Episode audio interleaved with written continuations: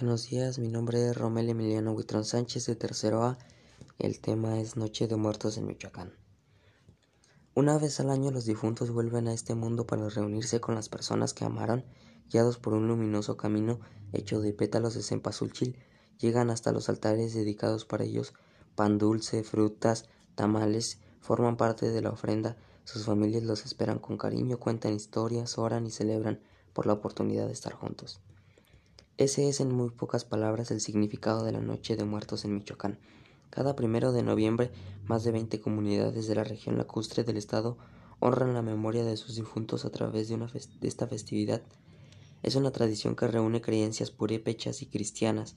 Se mantiene auténtica aunque cada vez es mayor la cantidad de visitantes que recibe provenientes de todo el país. Es más, su riqueza ha trascendido nuestras fronteras. Michoacán fue una de las principales bases de inspiración para la película animada Coco, la cual representa un éxito en países como Estados Unidos, China y Japón.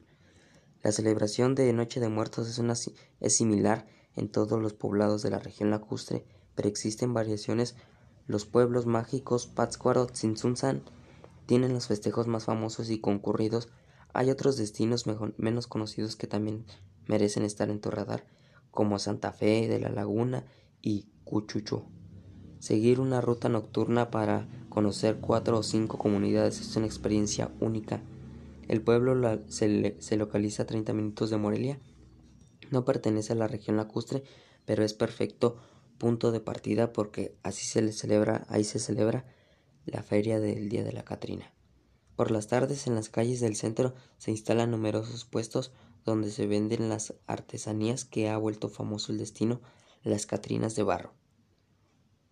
También hay versiones que usan trajes, trajes típicos.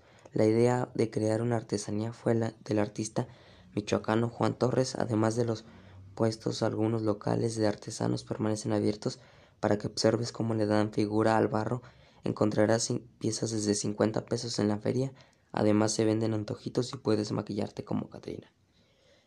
En este año la feria de la Catrina será el 21 de octubre al 4 de noviembre. Para llevar a casa el barro punteado, la otra artesanía de Capula, hay platos, vasos, cazuelas y hasta molcajetes decorados con puntos diminutos. La figura puede ser pequeña desde unos 10 centímetros o tan alta como para alcanzar tu cintura.